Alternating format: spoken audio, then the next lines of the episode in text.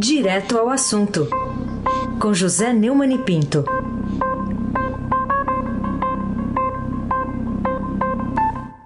Oi, Neumani, bom dia. Bom dia, Raíssa Abac, Carolina Ercolim. Bom dia. Almirante Nelson, o seu pedalinho, Bárbara Guerra, Frânio Vanderlei, Clambofim, Emanuel Alice Isadora, melhor ouvinte, ouvinte da Rádio Eldorado 107,3 FM, Raciambac, o craque. Muito bem, seguimos cada um aqui na, na sua janela. E eu começo perguntando para você, Neumani, dessa manchete hoje do Estadão, de cada 100 reais, só 36 saem do papel. É a manchete aqui da primeira página do Estadão. A gente até há pouco conversou com a Adriana Fernandes, nossa colega, junto com a Diana Tomazelli, que é autora dessa reportagem, desse levantamento. O que, que se diz sobre essa trágica realidade brasileira? Primeiro, eu quero cumprimentar as duas e cumprimentar o Estadão pelo excelente serviço, porque é, é, esse é o, é, esta é a informação que nós que pagamos as contas precisamos saber.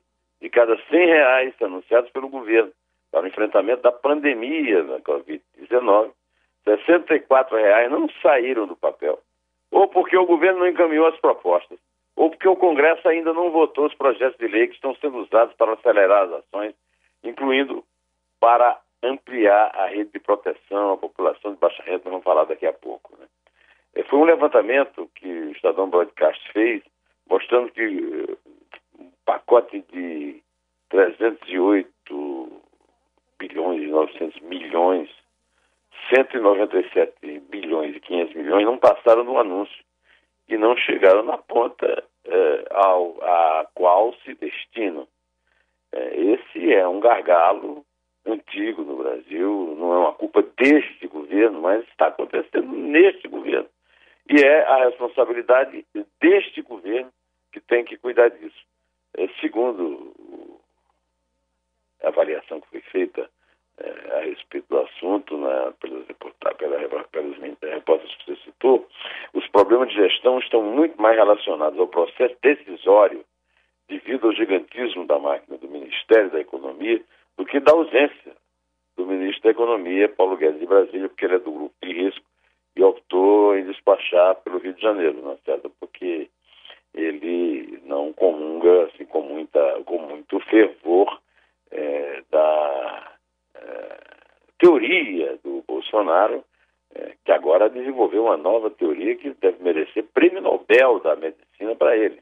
É que o brasileiro não pega nada, nem quando mergulha em esgoto. Talvez ele não tenha sido informado das estatísticas das doenças provocadas pela falta de saneamento básico no Brasil, a, a qual ele agora se associa à relação dos governantes responsáveis. Todos os governantes anteriores a ele e agora a ele. Carolina Ercolim, tintim por tintim. Você tem alguma explicação para o fato de propostas como cortes de salários nas cúpulas e entre servidores dos três poderes da República morrerem na praia antes de a Covid-19 se agravar no país? Carolina, é, eu já tinha falado aqui, você se lembra, de passar automaticamente as verbas das emendas parlamentares todas para o combate à pandemia. E isso, teoricamente, não deveria ter problemas burocráticos.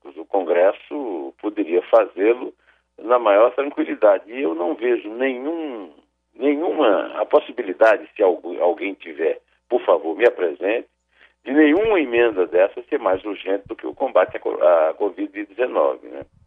Eu tenho ouvido pessoas repetindo isso, pessoas talvez até tenham falado antes de mim, como às vezes me advertem aqui os meus inscritos no, no canal do YouTube. Né?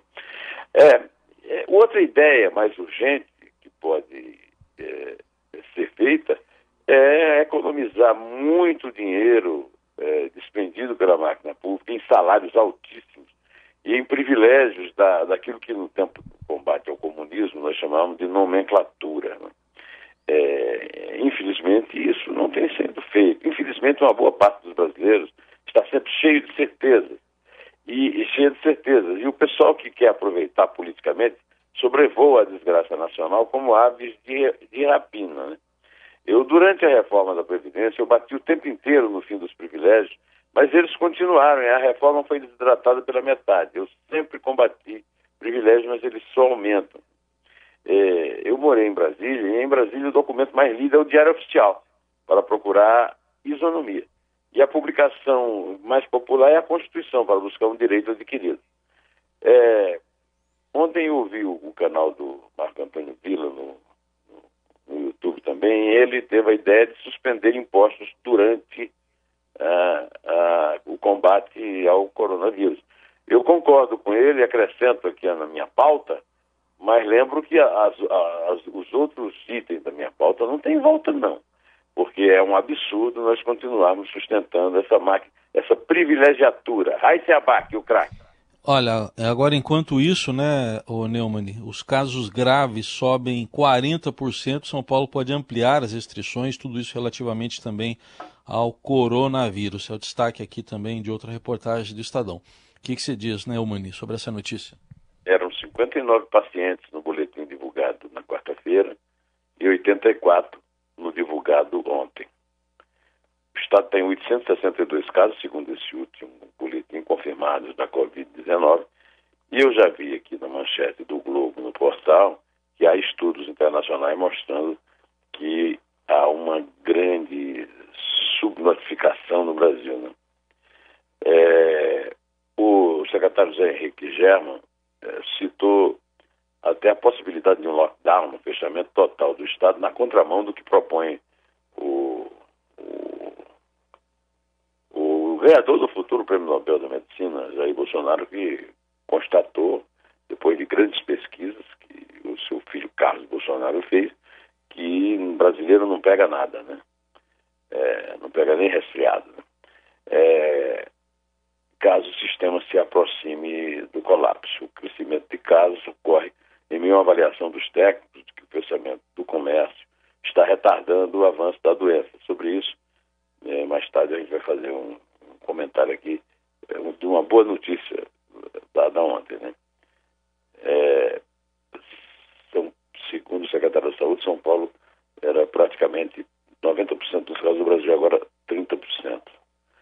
Então, essa, essa informação né, talvez fosse bom, bom passá-la para o grande infectologista, só que não, né? Jair Bolsonaro. É, eu espero que, se for mais restrições, que haja. Eu estou em, em quarentena desde que o Estadão é, liberou os maiores de 60, ah, ou seja, há 15 dias. Né? E é duro, é difícil. Eu tenho um bebê de nove meses, tenho sido meio babá, meio cozinheiro. Cozinheiro não, que eu não cozinho nada, mas lavo os pratos, né? E tenho trabalhado aqui para valer. Mas acho que essa notícia que o, German deu, né, que São Paulo passou de 90% para 30%, mostra que as medidas estão corretas e que talvez o, o, Bolsonaro ainda tenha que pesquisar um pouco mais para ganhar o Prêmio Nobel da Medicina, talvez lá para 2022, 2023, porque antes ele vai disputar a eleição, né? Carolina Ercolim, tintim por tintim. Vamos falar também sobre boas notícias? O que está vindo do mundo que você quer apresentar aqui para gente, né, Mani? É, ontem, é, muito boas notícias no mundo, né, Carolina? É, o G20 vai doar 5 trilhões de dólares. Espero que 15 trilhões de reais. Espero que não, não tenha é, burocracia semelhante à brasileira e só venha quando a Covid não estiver mais matando ninguém, né? E além do mais, esse dinheiro não bastará para salvar vidas e depois, principalmente, não evitará o colapso do mercado de trabalho e da economia. Como também é, voltar todo mundo ao trabalho agora não vai ajudar em nada, até porque o mundo vai estar todo afundando, porque o mundo está todo parado e, e os produtos brasileiros não vão, ter, vão ser vendidos. Né? Isso vai depender do esforço de cada um de nós, depois que a febre passar. Outra notícia boa, Carolina, é que mesmo com o crescimento do número de casos confirmados do novo coronavírus em Nova York, o governador Andrew McComo, M. Cuomo, disse é, anteontem que a região já está dando sinais precoces de que as rigorosas regras de restrições no Estado estão retardando a propagação do vírus. Talvez fosse o caso do Eduardo Bananinha, que conhece, sabe muito bem inglês, deve ter sido até professor do Shakespeare, traduzir essas informações para o papai, né? No domingo, a projeção era de que as internações dobrassem a cada dois dias, lá em Nova York. Na terça-feira, as projeções sugeriam que as internações dobrem a cada 4,7 dias. É quase bom demais para acreditar disso e como. Mas como é, é democrata, ou seja, é comunista, é esquerdopata, não é isso? Só que não, né? É isso que é. As flechas apontam na direção certa.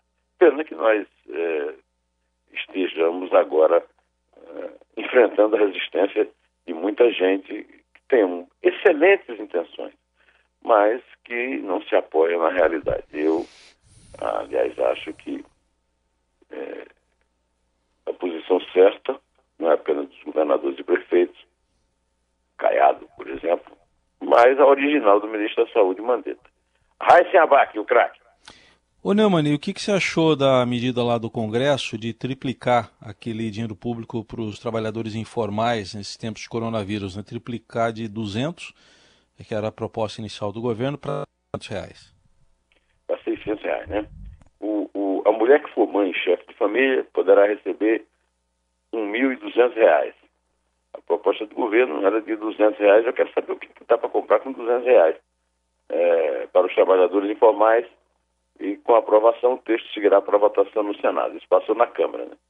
E ainda não há uma data definida para análise pelos senadores. Passou da Câmara, não passou do Senado, ou seja, pode ser, entrar naquela lista que está à espera de ser sacramentado pela chamada realidade. Né?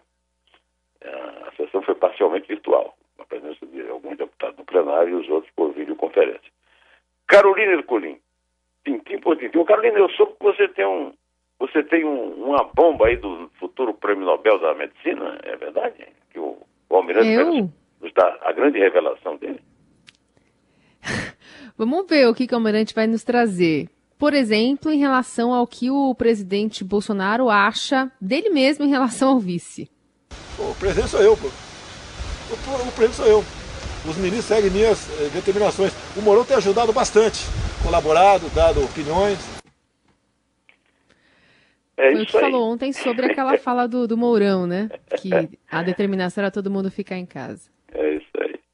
Pois bem, é, o Mourão não foi levado pelo Bolsonaro para testemunhar aquele ridículo do, de transformar uma máscara cirúrgica num brinco naquela entrevista coletiva, que o, o, o, Trump sempre faz. O Mourão devia aprender, o, desculpe, o Bolsonaro devia aprender alguma coisa com, com o Trump, né, que adora tanto. O Mike Pence foi eleito com ele. Da mesma forma, o Mourão foi eleito com ele.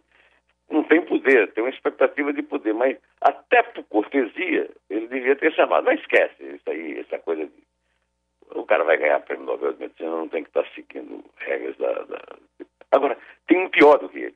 Menos de 24 horas depois dele fazer um pronunciamento em rede nacional de rádio e TV, pregando a reabertura de escolas e do comércio, que tem seguido por alguns fanáticos dele, mas não tem sido seguido pela maioria, felizmente, o, o Mourão afirmou é, que a posição do governo para combater o coronavírus continuava sendo uma só, da quarentena. O presidente sou eu, disse o Bolsonaro, é, todo mundo sabe, né?